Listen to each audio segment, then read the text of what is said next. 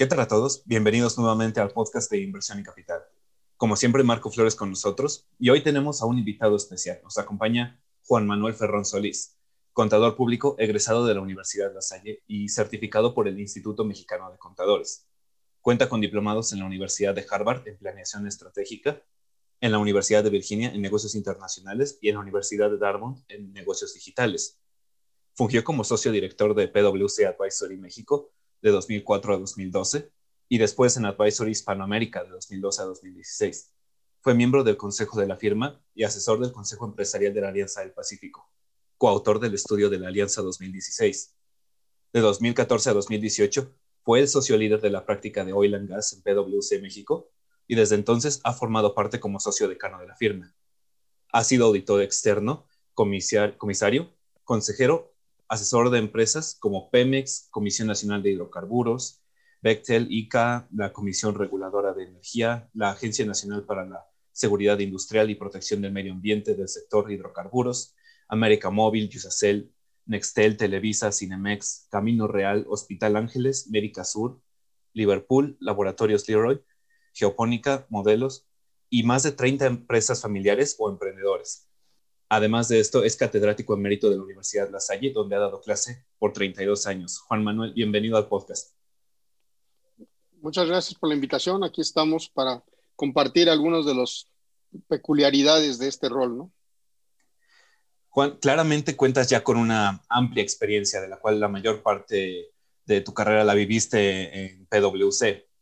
Eh, cuéntanos, además de todo esto que acabamos de mencionar, ¿tú cómo te describirías, refiriéndote a todo, a tu carrera, tus estudios, lo que disfrutas hacer? ¿Quién dirías tú que es Juan Manuel Ferrón?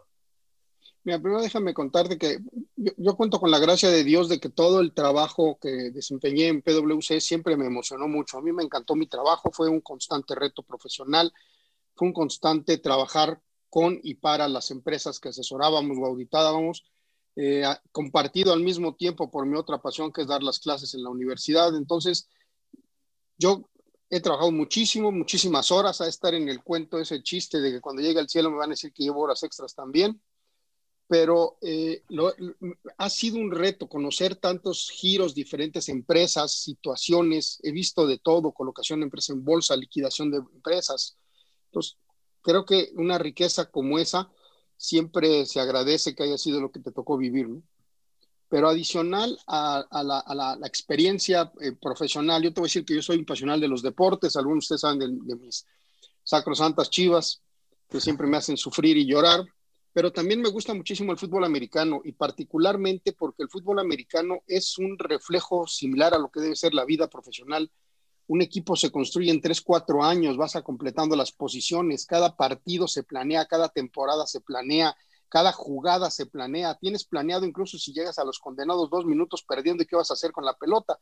Uno deberá de más o menos así planear su vida profesional, qué voy haciendo en cada etapa, cómo voy construyendo, cómo voy a completando mis, mis competencias profesionales y eso creo que es parte de lo que te da cierto éxito en la vida, ¿no? En la vida personal y profesional.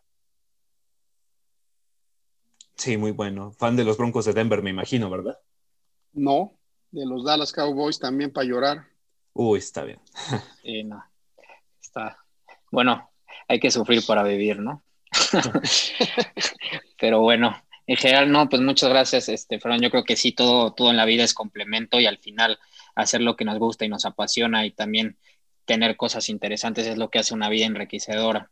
Este, hoy, muchísimas gracias por tomarnos este, este, este audio que vamos a tener. Hoy, la verdad, nos acompañas con un tema interesante en el cual, pues bueno, a lo largo de tu trayectoria has desarrollado mucho, que es la función de, un consejero independiente, ¿no? En el consejo de administración de, la empresa o en algún órgano de gobierno que, funciona a fines, ¿no? Si, si nos podrías, este, un poquito dar una retroalimentación, qué te interesó del tema y qué es lo que te apasiona del mismo. Mira, primero que nada hay que definir que este es un tema importantísimo para las empresas mexicanas, para que puedan evolucionar. nos quejamos tanto de la empresa mediana, grande mexicana que no tiene progreso, que no logra todo lo que quiere, pero es que tenemos también un trauma de que el dueño, el accionista o los accionistas son muy buenos para lo que saben. Hay unas gentes que dicen estos productos en esta red, en estos puntos, saben ubicar qué productos vender, dónde, en qué puntos de venta localizar Pero después de que esa es su parte mágica, el saber hacer el negocio, no tienen por qué tener las competencias de ser un gran planeador estratégico, de ser un gran analista financiero, de entender muy bien sus estados financieros y sus flujos de caja, de saber el entorno legal en el que están involucrados. O sea, tú eres un artista de la compraventa o de la manufactura de algo, perfecto. El resto del entorno del negocio debes acompañarte de talento que te ayude. Por eso, en la figura de la sociedad anónima, bajo la ley del, del, eh, general de sociedades mercantiles, y en la figura de la SAPI, de la Sociedad Anónima Promotora de Inversión, bajo la ley del mercado de valores, en ambos casos se habla de que la empresa puede en la SA y debe obligatoriamente en la SAPI ser regida por un consejo de administración para que un órgano colegiado en el que sientas a los dueños, claramente ellos son los dueños, tienen que tener qué decir, pero tienen un qué decir de su expertise, y sientas en el consejo a talentos que complementan, talentos siempre financieros, siempre de estrategia o talentos del propio negocio en el que estás para que sepas más de ese negocio. Y ese consejo, como un órgano colegiado, analiza el devenir del negocio y toma las más importantes decisiones. Esta es la parte que, donde, insisto, fíjate, ve tres dimensiones. La primera, la empresa lo necesita, porque es la forma en que complementa sus talentos para tomar decisiones brillantes. Segunda, es el órgano de más alta jerarquía para andar supervisando a la administración y tomando las decisiones estratégicas. Y tercero, en ese órgano, la ley mexicana y la de ley de casi cualquier parte del mundo, la americana, la británica, es igual, tipifica al que es consejero patrimonial, o sea, aquel que representa los intereses del dueño. Y pueden ser los propios dueños, los propios accionistas o los hijos del dueño los que estén sentados ahí. Pero tipifica a los denominados consultor, asesores independientes. Este consejero independiente debe ser una persona, como su nombre lo dice, que no tiene nada que ver con la remuneración del negocio, ni es accionista, ni pertenece a la administración, ni tiene conflicto de intereses con la empresa. Esto, aunado a sus competencias, que deben ser importantes, insisto, en el área de estrategia, en el área de finanzas o en el área del propio negocio, del giro del negocio, cuando tú sumas su independencia con sus competencias, va a ser la persona que en muchas ocasiones haga las preguntas incómodas, contravenga o ayude a complementar mejor su visión a los dueños y aporta una visión diferente, porque otra vez es independiente, ve las cosas desde una perspectiva distinta. Entonces imagínate qué interesante que tú te puedas involucrar con el órgano que dirige las empresas, tengas un qué decir por una competencia propia y además puedas decir lo que se te pega la gana, porque para eso eres independiente. Entonces, en muchas ocasiones a mí me toca decir con todo respeto. Pero no estoy de acuerdo por esto y esto y esto, y ya les pones una barrida. No saben sumar y restar los números, por ejemplo, o los números están mal hechos, no tienen lógica. Tú imagínate, el consejo debe iniciar por aprobar el plan estratégico del negocio, seguir por aprobar sus presupuestos, por aprobar las contrataciones de hombres claves y de jugadores claves, de aprobar la contratación o no y en qué cantidad y en qué términos de deuda para poder operar. Después revisa periódicamente, bimestral o trimestralmente, revisa el avance de la empresa contra lo que presupuestamos. Y vas oyendo las explicaciones de por qué se logró, no se logró o se logró más de lo que se había planeado. Y das tu opinión y tu recomendación de cómo capitalizar en ir mejor, subsanar lo que no va bien, incluso de repente en pensar out of the box, como dicen, pensar totalmente fuera de la jugada tenemos unos clientes que han sido muy, muy brillantes generando en el agro el producto y ahora los reta, les oye, ¿por qué no agarramos una parte del producto y empezamos a tener una enlatadora de fruta? Y ahora tienes los excesos de producto, los enlatas y ahora tienes un segundo negocio que se alimenta de lo que normalmente eran las sobras de tu primer negocio. Pero el señor que es agrícola y que toda su vida y su padre y su abuelo estuvieron en el agro, no les es fácil decir, ¿cómo brinco de agrícola ahora enlatador de fruta y vendedor de fruta enlatada? alguien que ha operado muy bien en un servicio financiero en, el centro de la República Mexicana, le cuesta trabajo decir, oye, ¿y cómo es que puedo yo ir a dar los mismos servicios en países necesitados como Costa Rica, Panamá, Colombia, y, y empezarse a internacionalizar? Ese reto normalmente lo trae a la mesa estos consejeros independientes porque ven out of the box. Entonces, fíjate qué interesante. Estás sentado en el punto de cruce más importante de las tomas de decisiones, estás contribuyendo a que éstas sean mejores en base a que tengas las competencias para hacerlo y tienes tu libertad de decir exactamente lo que piensas. No tienes, no estás amarrado ni a los accionistas ni a la administración. A veces los accionistas no lo entienden. El accionista cree que si él te permitió sentarte en la mesa como consejero independiente es porque le vas a decir sí. Y el reto más grande que tiene un consejero independiente es saber educadamente, con datos en la mano y con conocimiento en la mano, mostrarle a un accionista que no está bien, que está mal y que su punto es incorrecto y que debe modificarlo hacia lo que científica, matemática, financieramente, para hacer lo correcto. Me adelanté mucho en platicar varios de los temas, pero tú dime, pregúntame. Sí, mira, no, no te preocupes, o sea, estuvo muy bien que nos dieras ya como este eh, overview de todos los temas que, más o menos todo lo que íbamos a platicar, porque está muy interesante. Y fíjate que en papel yo creo que suena muy bien esta idea de el consejero independiente, pero aquí yo creo que pueden surgir muchas dudas para todos los que nos están escuchando. Por ejemplo, si están comenzando alguna empresa o algún negocio, todos ellos van a tener la duda, ok, suena muy bien tener un consejero independiente, pero ¿cómo sé yo este, que este consejero realmente me puede apoyar? ¿Cómo, ¿Cómo podría yo elegir a un buen consejero independiente? Muy buen punto. El dueño o emprendedor o grupo de emprendedores, porque gracias a Dios hoy cada día más los jóvenes como ustedes arrancan negocios combinando dos o tres que no son necesariamente familiares, pero que ellos dos o tres accionistas traen a la mesa una serie de conocimientos. Ellos o el dueño, los accionistas, los emprendedores deben sentarse a su mesa y decir, ok, yo para este negocio, ¿qué es lo que sí domino? ¿Qué es lo que no domino? Y cuando digas estas dos cosas no las domino, muy comúnmente finanzas no es lo suyo, presupuestos, contabilidad y finanzas no es lo suyo, o el ámbito legal no es lo suyo. Eh, normalmente ellos sí se sienten conformes con sus conocimientos de estrategia y se sienten conformes con su conocimiento del negocio y tienden a ser legal y finanzas las dos áreas que complementas. Pero pudieran ellos mismos decir, oye, yo estoy en este negocio, este, pero quiero crecer un paso más, entonces quiero a alguien que sepa de esta otra rama del negocio en la que no soy tan bueno y hacia la cual quiero dirigirme en uno o dos años. Entonces, una vez que ellos dicen, ¿para qué soy muy bueno y en dónde necesito reforzar? Empiezas por definir qué tipo de consejero, con qué tipo de competencias quieres. Y segundo, también tienes que buscar a alguien que realmente sea independiente. O sea, si otra vez vas por otro de tus amigos, por otro de tus primos hermanos, por aquel cuate que, pobrecito, le voy a dar chamba, eso no son consejeros. Tienes que decir, yo realmente tengo que ir allá afuera y buscar a alguien que traiga este conocimiento y que sea independiente, que me diga la verdad, su, su verdad profesional. Fíjate, su verdad profesional. Y entonces, dependiendo de qué competencias necesitas, puedes buscar en el cúmulo de contadores que están en el Colegio de Contadores, en el cúmulo de financieros que están en el Instituto Mexicano de Estudios en Finanzas, en el cúmulo de, abogados que están en las diferentes sesiones y, barras de abogados, y puedes buscar también en algunos de los centros académicos, que también tienes centros de, asesoría o de capacitación para empresas medianas, pequeñas, emprendedores. El tema es comprometerse con ello.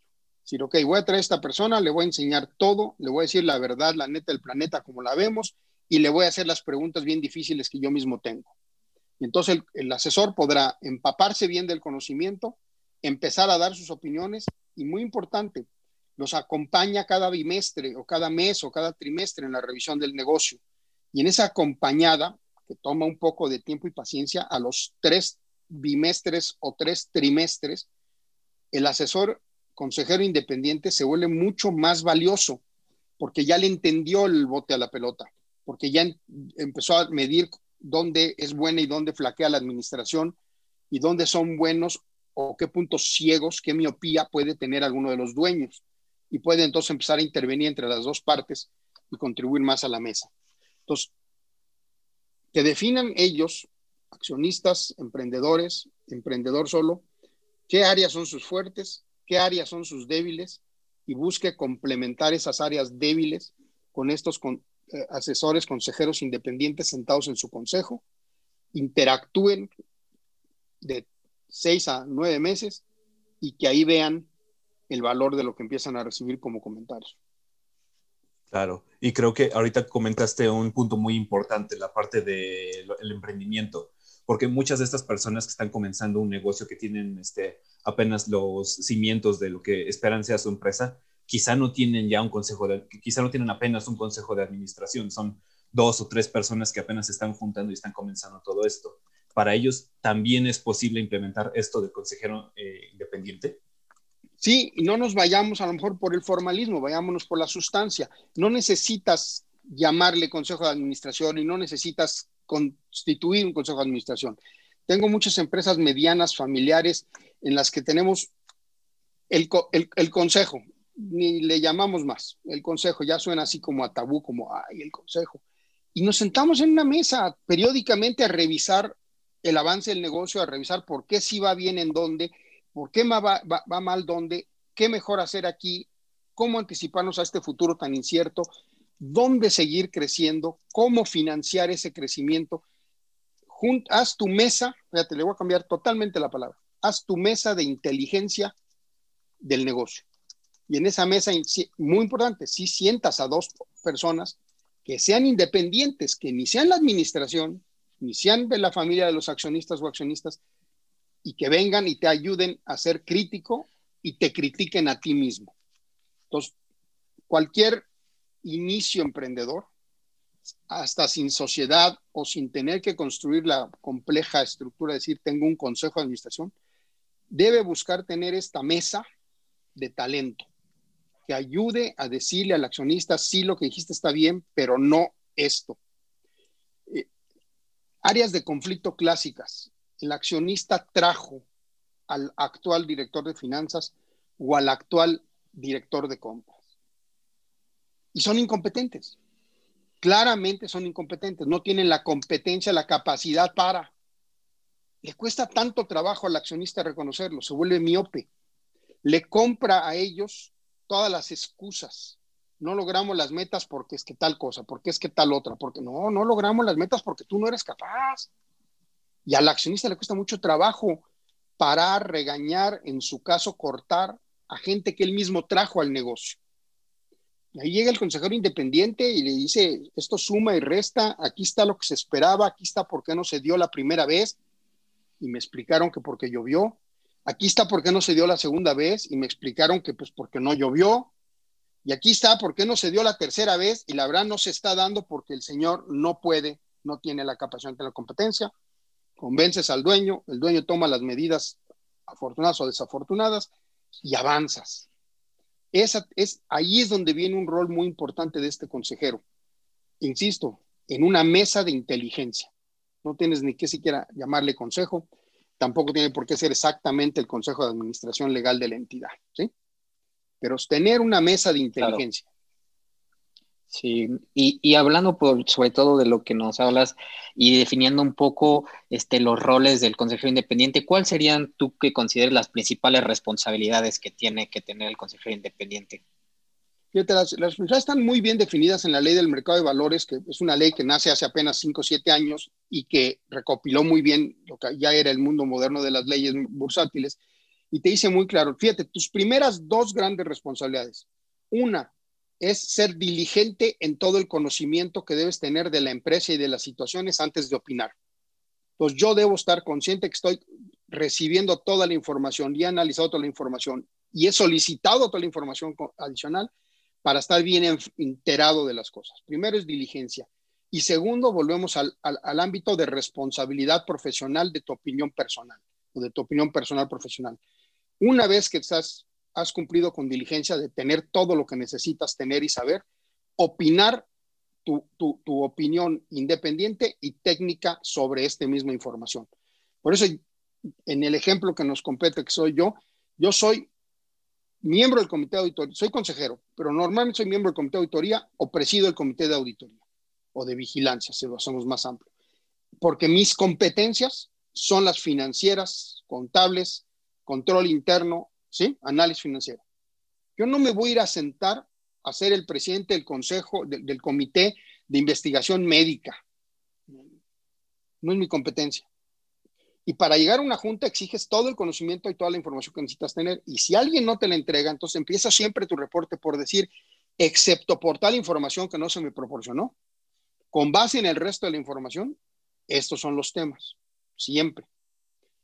Y te digo, la segunda gran responsabilidad, di tu verdad. Mi análisis suma y resta y dice, este negocio no se debe comprar porque no da el retorno de inversión, porque tiene estos problemas, porque tiene estas conjeturas. No puedes decir, no, pues se ve mal, pero pues ustedes ahí a ver qué quieren hacer. Eso es lo que no se vale. Diligencia y responsabilidad de tu opinión profesional, ¿sí? Son, por decirlo así, las dos grandes situaciones. Y de ahí para abajo, cuando hablas de diligencia, pues vienen todas las responsabilidades de capturar información, de procesar la información, de dedicar el tiempo que debes dedicar, de en su caso buscar tú también a terceros profesionales que complementen tu conocimiento. Yo no soy un experto en fiscal completo. Cuando me dicen esto vamos a hacer y fiscalmente no va a pagar impuestos, pues suena muy bonito que asesor fiscal de, altura te dijo que no. Quiero ver la carta, quiero hablar con él. Yo no soy el que lo va a opinar, pero yo sí tengo que tener esa documentación para poder opinar después. ¿sí?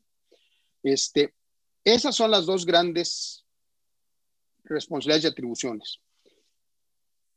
Y ya dependiendo de qué rol juegas si nada más con miembro del consejo o en el comité de auditoría o en el comité de estrategia, pues ya tienes otras responsabilidades más específicas.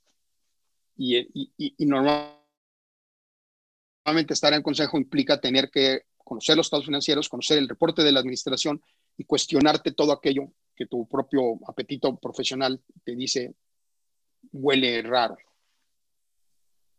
De acuerdo. Y aquí, por ejemplo, mencionas que aquellos que pueden ser consejeros independientes son los que conocen bien respecto a este tema del que vienen a hablar. Entonces, por ejemplo, si me especializo en finanzas, yo solo puedo venir a hablar de la empresa acerca de finanzas. Pero adicional... Debieras centrar tu opinión profesional a lo que eres competente.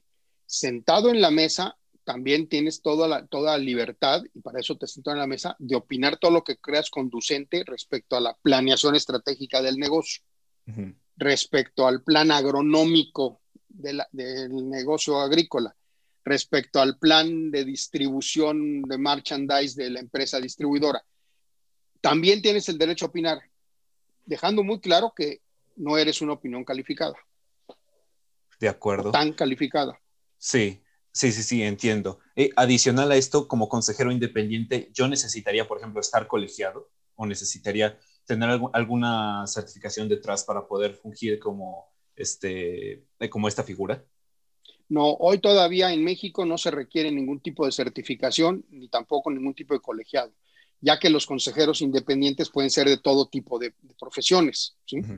Eh, yo estoy en un laboratorio también y en el laboratorio, pues una de las personas más brillantes en el consejo es un especialista químico que nos dice la sustancia y el equilibrio de las sustancias, o otro médico que nos habla de los temas de salud. Eh, entonces, te sería muy difícil poder poner unos esquemas de la, de la competencia mínima o de certificaciones para consejeros.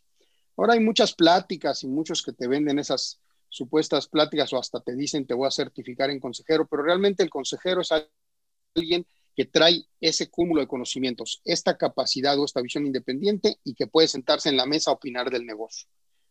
A mí si me dices también mañana que yo opine de algún negocio eh, muy extremo, de profundo nivel de conocimiento y del cual yo no tengo, aunque yo sepa de finanzas, si no conozco bien ese negocio, no, no voy a ser un buen intérprete de la situación financiera de un giro empresarial que yo no conozco para nada.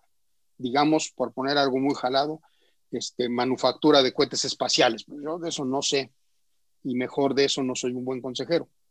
Si me dices vamos a estar en agro, vamos a estar en petroquímica, vamos a estar en retail, vamos a estar en hospitality, ya sean hospitales o, o hoteles, todo eso lo entiendo muy bien. Puedo contribuir, más mi competencia. Yo me encuentro en el camino a muchos abogados como dije hace rato, casi siempre las dos eh, ámbitos que más requieren es el financiero contable y el legal. Y los abogados em, a veces pueden jugar más parejo porque la ley es la misma para cualquiera, ¿sí? La ley comercial, el, el, código es el mismo, seas agro o seas fabricante de medicinas. Entonces ellos pueden jugar un poco más genérico y aún así se van especializando en industrias para poder ser más puntuales con su crítica o sus sugerencias para la empresa. Pero no hay un tema de certificaciones. Claro, sí, es un tema, la verdad es que muy relevante. Si pudiéramos resumir, es alguien muy experto que sabe del tema y que puede, sobre todo, otorgarnos un punto independiente, ¿no? Respecto a este tema de los consejeros independientes, ¿cómo ves a México e-, en este tema respecto a otros países? Muy pobre y otra vez, tanto en el proceso, desde el proceso de institucionalizar bien las empresas, somos pobres. Tenemos mucho del denominado changarro, medio changarro, la empresa familiar, la empresa familiar que, voy a decir algo que, no le va a gustar a algunos, pero empresa familiar que empieza por ser traicionada por su propio notario, porque le crean la empresa con un borrador prototipo de estados financieros de una SA en la que no se dice nada y por consiguiente la administra el dueño, pero sí ya creó la SA para que sea una, un, espejo y una eh, protección de la ley general y de la ley fiscal. Pero no los guían a que, oye, crea una mesa de inteligencia. Entonces, en México tenemos un bajísimo nivel de conciencia por parte de empresarios medianos mexicanos y de muchos emprendedores de que lo ideal, aunque cueste algún dinero, es crear unos estatutos bien hechos, que digan todo lo que deben decir como, como contrato social de los tres, cuatro, cinco socios que van a ser dueños de este negocio. Y deben tener un proceso de análisis y de inteligencia, lo que se le llama de gobierno corporativo, con esta mesa, sea el consejo o la, como la quieras llamar, con esta mesa que complementa inteligencia. Estamos muy en pañales, constantemente te enteras de gente que tiene un negocio más o menos, de tamaños, de dineros, de millones de pesos de ventas y de millones de pesos de patrimonio y que lo siguen administrando familiarmente. Y eso les lleva a encontrarse un día con una situación inmanejable o les lleva por lo menos a perder muchas oportunidades. Cuando hablamos de las historias de éxito de los Alsea, hablamos de las historias de éxito de los bimbos, de años, muchos años atrás, los bimbos, los Alsea, no tantos, eh, tú lo que ves es que ha habido esta inteligencia en la mesa para decir, oye, ante esto, ¿cómo reacciono? Ante esto, ¿cómo crezco? ¿Qué otras empresas creo? Creo la distribuidora, vamos a un nuevo mercado, pero a este nuevo mercado voy a ir con un socio local en una subsidiaria nueva para que yo controle desde la holding y la subsidiaria tenga el socio local que me va a ayudar a tener éxito local, pero yo la controlo.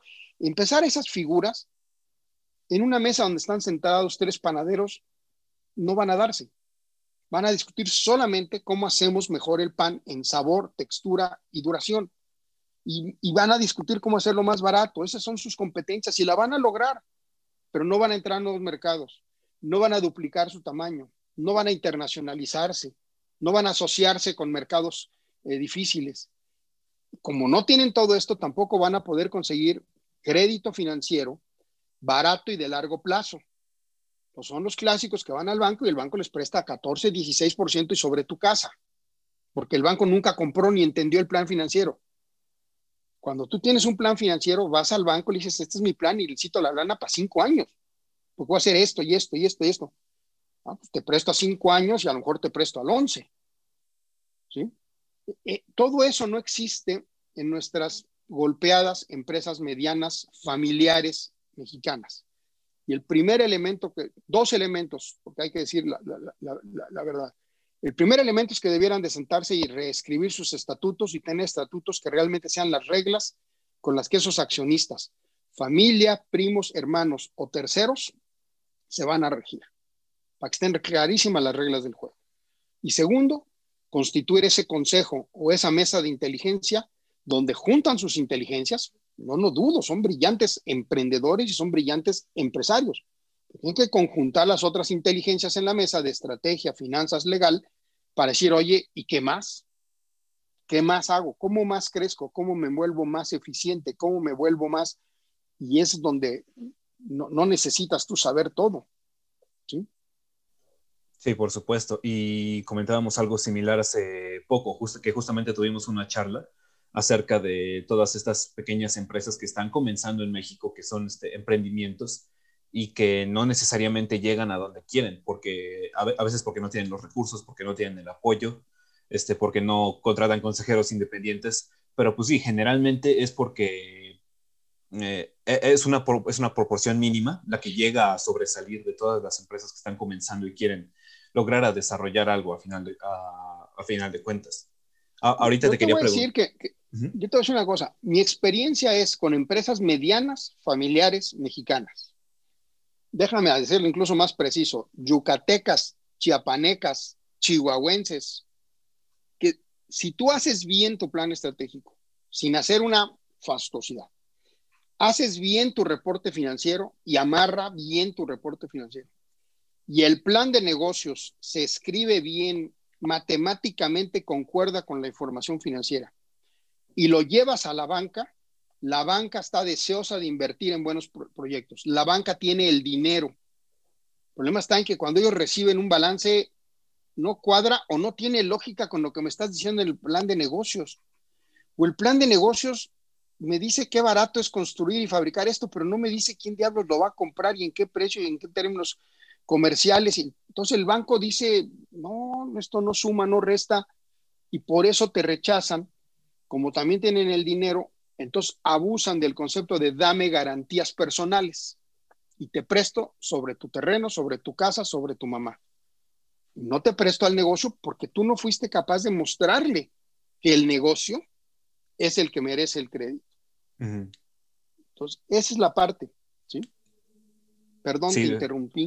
No, no, no te preocupes, porque iba a ser justo algo relacionado a esto. Iba, te iba a preguntar que respecto a tu experiencia, así, este, si nos pudieras contar, por ejemplo, de algún, eh, algún evento en el que tú estuviste como asesor o consejero en todas estas empresas que estuvimos hablando o en alguna de las empresas familiares, que te haya parecido como el caso más curioso o el reto más complicado que tuviste que enfrentar. No, pues retos hemos tenido muchísimos, pero por ejemplo, hay, hay hay situación de un negocio que nació en provincia, que fue creciendo en su región, que fue acercándose a bordear a la Ciudad de México y que venía el gran reto, es decir, ahora cómo atacamos el monstruo Ciudad de México, la supermina de oro, y tenías esas disyuntivas presentadas por la administración, por uno de los hijos, por otro de los hijos, y, fue muy difícil llegar y decirles, a ver, les voy a dar la, la respuesta, no vamos a entrar a la Ciudad de México terminen de crecer al norte del país, entren donde no tienes la competencia, ganen rápido millones de suscriptores y millones de puntos de venta, y cuando seas el quinto del tamaño nacional, vienes a pelearte en la Ciudad de México. Nos dijeron cobardes, nos insultaron, lloraron, patalearon, el padre tomó la brillante decisión y dijo, pues se va a hacer como dicen los dos consejeros independientes, ya para que los dos también estuviéramos mal. Cinco años después, lo penetraron y regresaron a la Ciudad de México con un éxito brutal. Y hasta hoy cada vez que me ven me dicen, sí, tú que dijiste que no entráramos. Le digo, pues sí, ahí está. Es, el, consejero independiente tiene que fajarse también a veces de ser, como ya lo mencioné, el, el, el, el último la última voz de conciencia de los dueños y que les vuelve a decir, no, no tengo los cines, no es correcto lo que estás pensando, no suma, no resta. Te mueres de ganas de hacerlo, sí, pero no suma y no resta. No nos va a aguantar el brazo financiero. No tienes gente con la capacidad y la competencia para hacerlo. Y en cambio, en otras ocasiones, cambiándote totalmente el ejemplo, ya mencioné a otros, agros que tengo también, tengo tres agros, por eso hablo mucho del agro, pero eh, te, sucede en los demás negocios. Aquel que está haciendo muy bien lo que está haciendo donde lo está haciendo. Dice, oye, somos buenísimos, nos va muy bien. ¿Y por qué no has ido a los otros cuatro estados de la República Mexicana? ¿O por qué no has empezado a venderlo hacia los americanos? ¿O por qué no también atacas Centroamérica? No, no, no, es que, es que yo, yo aquí de Michoacán, con mis tomates de Michoacán, no, no, no, a ver, este, lo haces tan bien, tienes dominado tu proceso, tienes dominado hasta tu empaque, investiguemos y averigüemos qué nos falta para que ese empaque cruce la frontera. Y entonces te vuelves al revés, ¿no? Fíjate, en un ejemplo te puse, somos el que detiene un proceso porque no suma y no resta, y le paras los caballos al dueño. Y en otro ejemplo contrario, le das la inspiración al dueño para que se faje, haga los estudios adicionales y encuentre que por cinco centavos más que le vamos a gastar a la bolsa, la bolsa libra el requerimiento de la FDA de los Estados Unidos. Y por 20 o 25 centavos más que voy a gastar en la transportación, lo puedo colocar del otro lado, con una diferencia. Del otro lado me van a pagar entre 3 y 5 dólares más por lo mismo. Voy a gastar centavitos, centavitos y voy a ganar más dólares. Pero tú eres el que dices, vamos a hacerlo, estudia aquí, sumen acá, vamos. Oye, sí se puede, sí se pudo. Y hoy exportan más del 30% de su producción. Hoy el negocio ha crecido casi al doble y el 30% de ese doble es exportación. fíjate cómo te encuentras los dos lados, ¿no? Decirles no y a veces decirles sí puedes, inténtalo, vamos hacia adelante. Sí, por supuesto. basado en números. Y aquí, este, así como me comentas que hay momentos en los que la gente quizá duda de lo que está comentando el consejero independiente, ¿te ha ocurrido que de plano te dice el accionista no? Sí, me ha ocurrido y ha habido, y, qué buena pregunta, porque ha habido de dos sopas. Ha habido donde el accionista dice no, sí lo voy a hacer o no voy a hacer lo que tú dices, sí voy a hacer lo que yo tengo, lo que me, yo me empeño o no voy a hacer lo que tú dices, porque pues sí es cierto, es su negocio y mi hígado me dice que sí lo voy a hacer. Y en ese momento, si él lo ves convencido, dices, esto va a ser, ¿eh? pues a lo mejor dices, bueno, vamos, me necesitas más todavía y te voy a seguir acompañando para que cuando te des el tope o te enfrentes a las aguas difíciles, te pueda yo seguir ayudando. Y también aquí, entonces abro la puerta para algo muy delicado.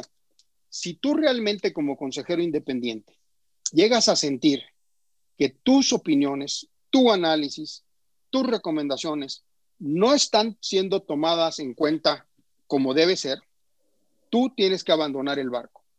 Tú no puedes seguir siendo partícipe y miembro de un comité o un consejo o una mesa de inteligencia que está dirigiendo el barco al despeñadero. Y tú tienes que decir, señores, mis, mis opiniones y mis talentos no concuerdan, no, este, no he logrado el impacto que yo creo que debía lograrse, estoy en profundo desacuerdo con esto o con esto, y por consiguiente, pues me retiro de la mesa. Presentas tu renuncia y te vas a otro lado.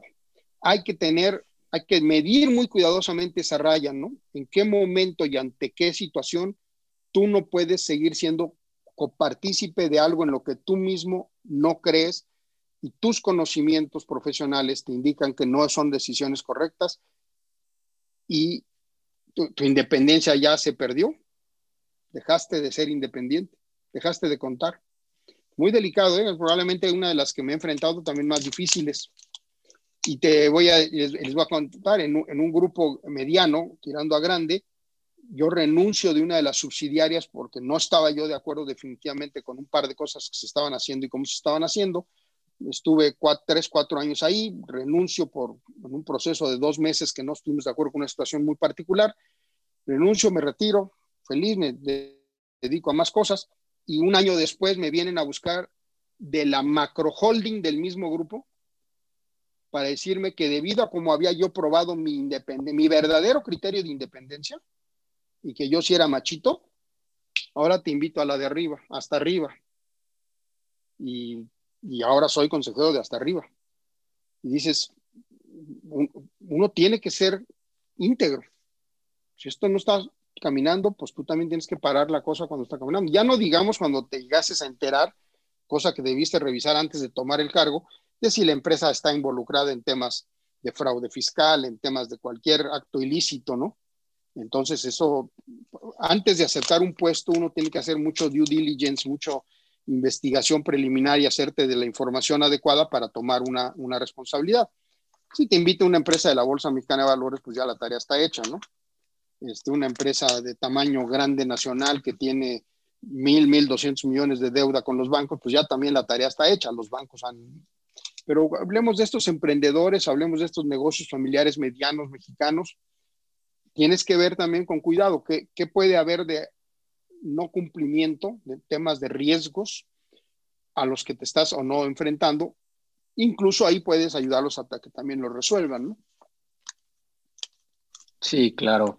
Pues la verdad es que es un tema pues, que daría para mucho. Yo creo que en México se necesitan más consejeros independientes, independientemente de, de qué tan grande o chica sea, siempre se necesita sobre todo una voz independiente que pueda asesorar a un negocio y darle una perspectiva de, negocios que no necesariamente las tiene, lo tiene un, dueño, ¿no? Y yo creo que tocaste un tema fundamental, si es el caso, por ejemplo, de, de Bimbo, de Alsea, yo creo que fueron empresas que no necesariamente tenían el expertise de ciertas cosas, pero entendieron la función de asesorarse de un profesional capacitado, experimentado, con años de trayectoria, y hoy son lo que son, ¿no? Unas una transnacional importantísima.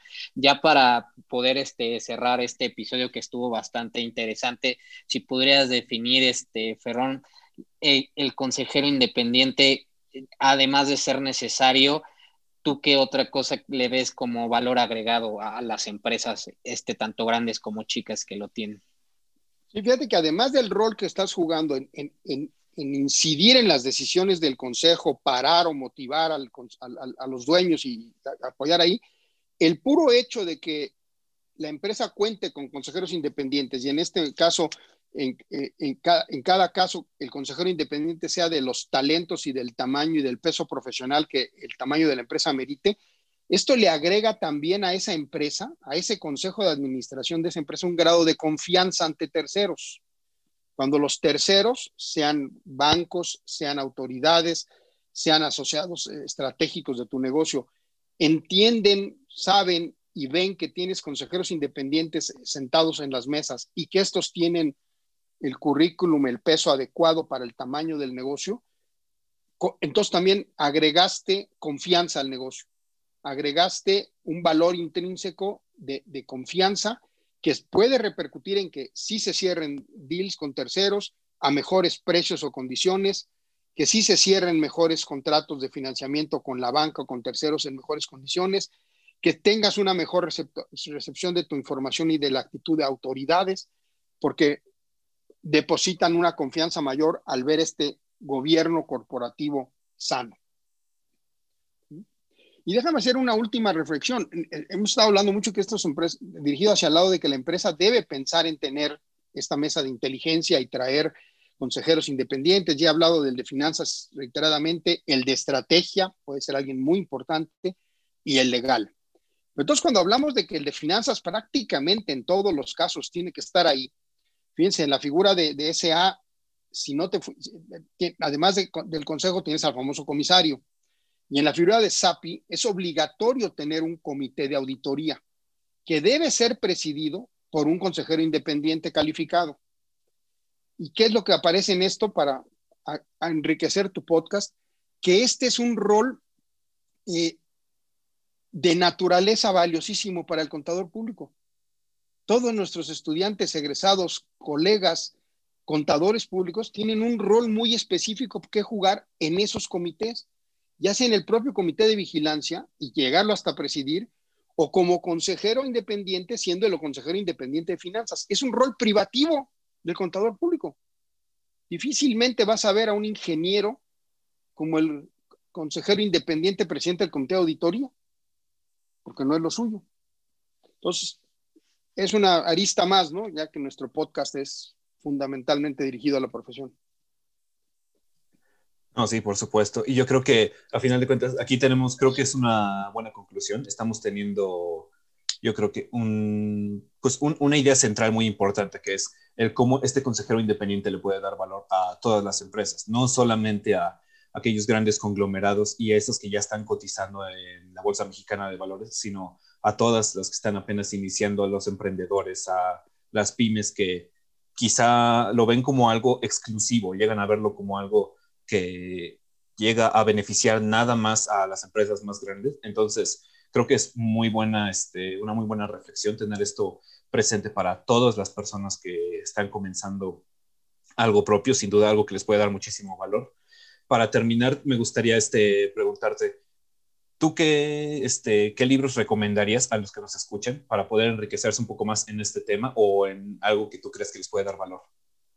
Mira, más que libros, yo te diría que reconociendo la profundidad de conocimiento y, la amplitud de, experiencias que los grandes despachos de contadores en México acumulan, yo les recomendaría a quien esté interesado en el tema navegar las páginas de los seis.